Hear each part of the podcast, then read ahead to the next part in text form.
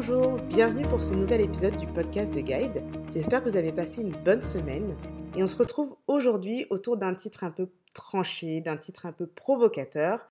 Mais euh, derrière ça, ça fait surtout référence à cette petite phrase qui est J'ai une super idée, mais elle existe déjà.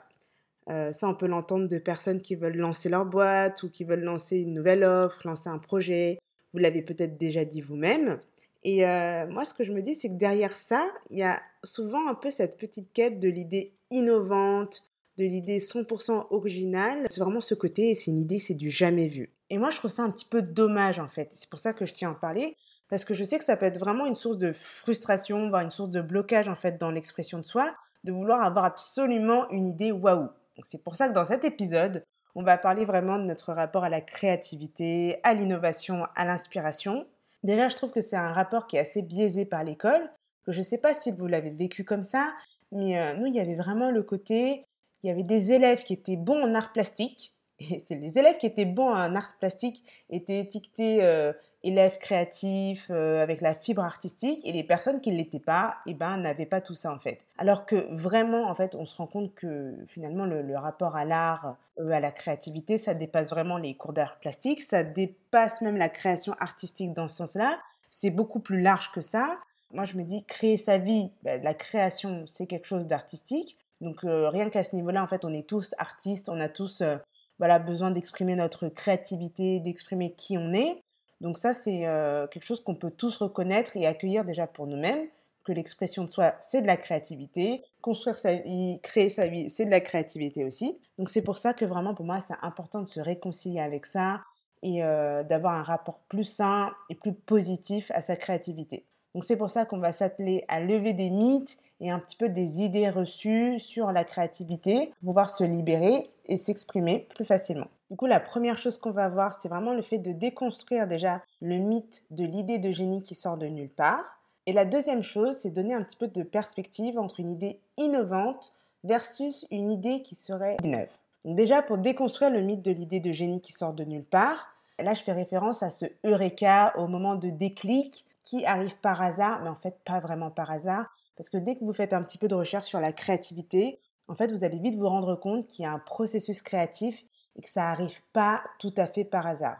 Et voilà les étapes qui ressortent le plus souvent. Donc la première étape déjà, c'est comme un temps d'imprégnation, où on parle aussi de pensée divergente, il y a comme la logique du brainstorming, où on génère plein d'idées.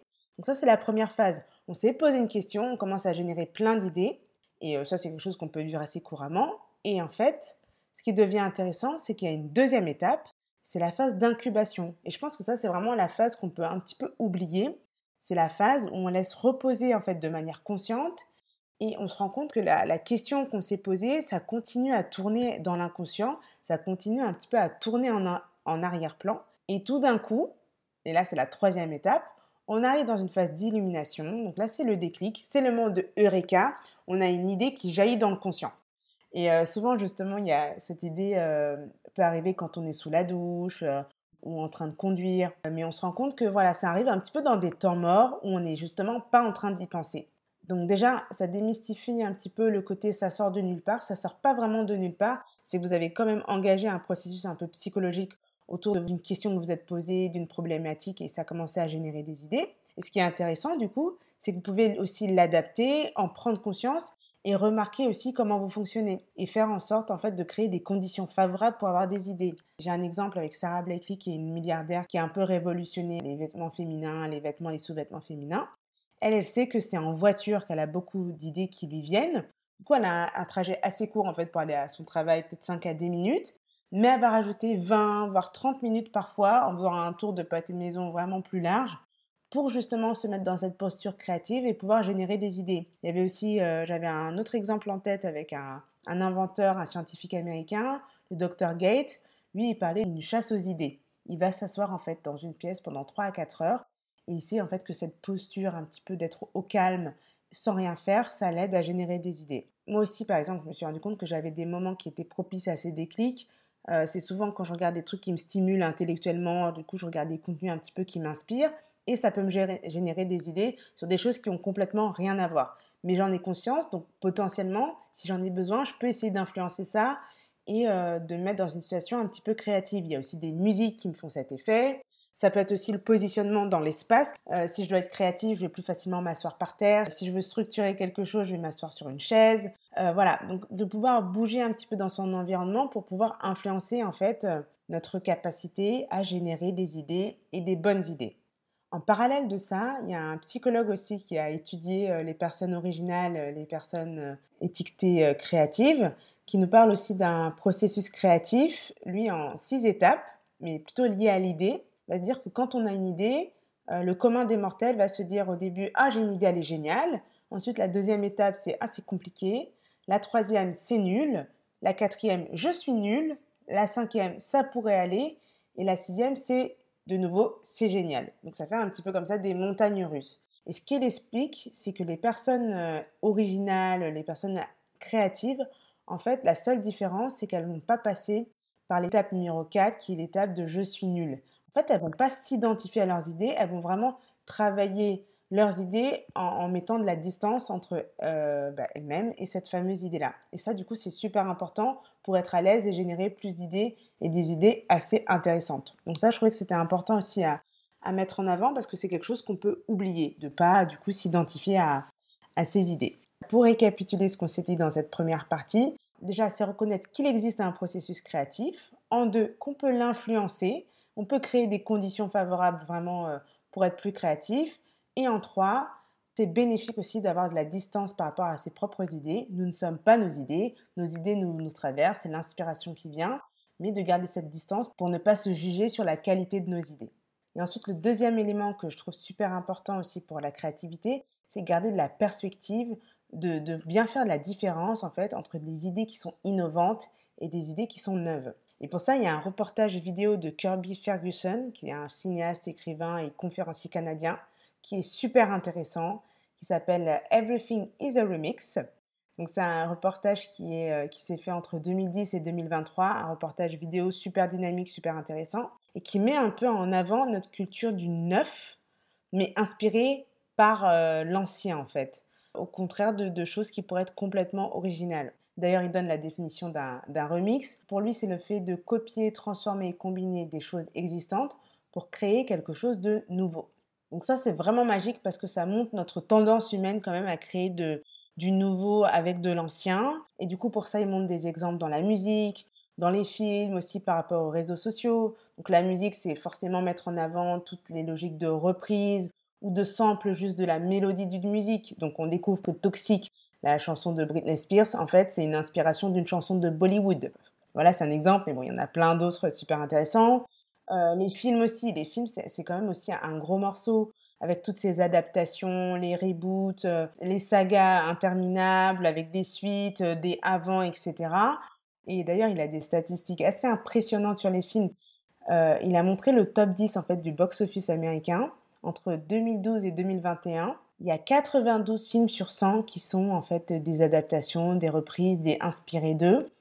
Et euh, dans les œuvres qu'on va dire originales, on a du vice-versa sur les émotions qui étaient top, par exemple, Gravity ou Ted, et les autres où on a du Star Wars, euh, Jumanji, Le Retour du Roi Lion, euh, Le Retour de Jurassic Park, les Marvel évidemment, etc., etc. Il y a même quatre années, en 2014, 2017, 2018, 2019, où 100% des films sont des adaptations, des inspirations.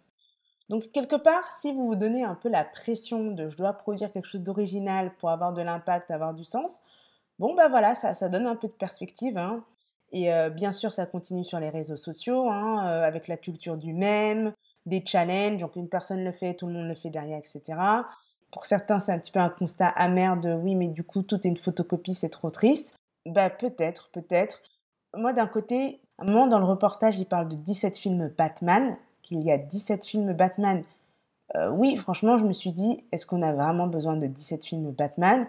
Mais d'un autre côté, bah, bah oui, bah c'est quelque chose qui est culte, qui, traverse le temps, donc euh, qui traverse les générations, que oui, il y a, plein de reprises et que quelqu'un qui potentiellement euh, adore Batman, bah, lui sera content de voir que ce, ce film traverse les époques. Comme moi, par exemple, bah, j'ai grandi avec des séries comme Charmed ou Les Frères Scott. Aujourd'hui, les acteurs ont créé des podcasts euh, en fait autour de la série où ils regardent des épisodes. Après, ils viennent sur le podcast en en parlant, en commentant et en donnant un petit peu des informations sur l'envers du décor. Eh bah oui, j'adore, je trouve ça génial et oui, je trouve ça nécessaire. Et voilà, parce que ça me tient à cœur, là où certains se diraient, attends, ces séries, elles ont fait leur temps, c'est un truc du passé, on n'a pas du tout besoin encore d'un podcast aujourd'hui pour euh, revivre l'expérience. Bah si, voilà, moi je trouve qu'on a absolument besoin de ce podcast pour revivre l'expérience. Donc voilà, où vous pouvez vous dire euh, ah bah c'est dommage parce que du coup il n'y a pas beaucoup euh, d'œuvres originales, même si j'estime qu'il y en a quand même de plus en plus. Hein. Mais, mais en tout cas, ça peut peut-être faire baisser un petit peu la pression que vos idées, en fait, n'ont pas besoin d'être absolument incroyables pour avoir de la valeur, même une valeur de, divertissement, hein, ça fonctionne aussi. Parce qu'au final, moi aussi, hein, ce podcast, j'aurais pu me dire, il y a plein de podcasts sur la vie, sur le développement personnel, des choses comme ça. On n'a pas du tout besoin d'un autre podcast qui parle de ces sujets-là. Bah non, moi je trouve que ça a du sens, je trouve que c'est utile, donc euh, je l'ai fait quand même. Donc il n'y a rien d'innovant, il n'y a rien d'exceptionnel dans, ce qu'on est en train de faire là. Euh, mais, c'est important euh, et, ça a du sens. Et dernière, dernière chose, deux règles d'or que j'aimerais vous partager sur la créativité. La première, ça va être une citation de Mark Zuckerberg, qui a fait un discours de remise des diplômes des étudiants à Harvard en 2017 et qui a dit Les idées n'arrivent pas prêtes à l'emploi, elles s'éclaircissent quand on travaille dessus, il faut juste commencer. Les choses ne se jouent pas sur un seul eureka. Ça, je trouve ça super important. Ça peut vraiment éviter d'abandonner parce que ça montre qu'il y a vraiment une réflexion en amont déjà quand on pense à une idée, mais même dans sa concrétisation en fait, que l'idée, elle, continue à évoluer, elle continue à évoluer avec vous-même, avec le temps, avec les influences en fait extérieures, et que c'est normal en fait, c'est quelque chose de, mouvant, de dynamique. Il faut juste se lancer, il faut commencer. Euh, c'est comme un diamant qu'on va tailler, une pierre qu'on affine. Et ben, une idée, c'est la même chose. Et du coup, la deuxième règle d'or, c'est vraiment de noter ses idées, de noter toutes ses idées. Parce que l'inspiration, elle a quand même cette tendance à être furtive, donc il faut vraiment la capturer et la garder.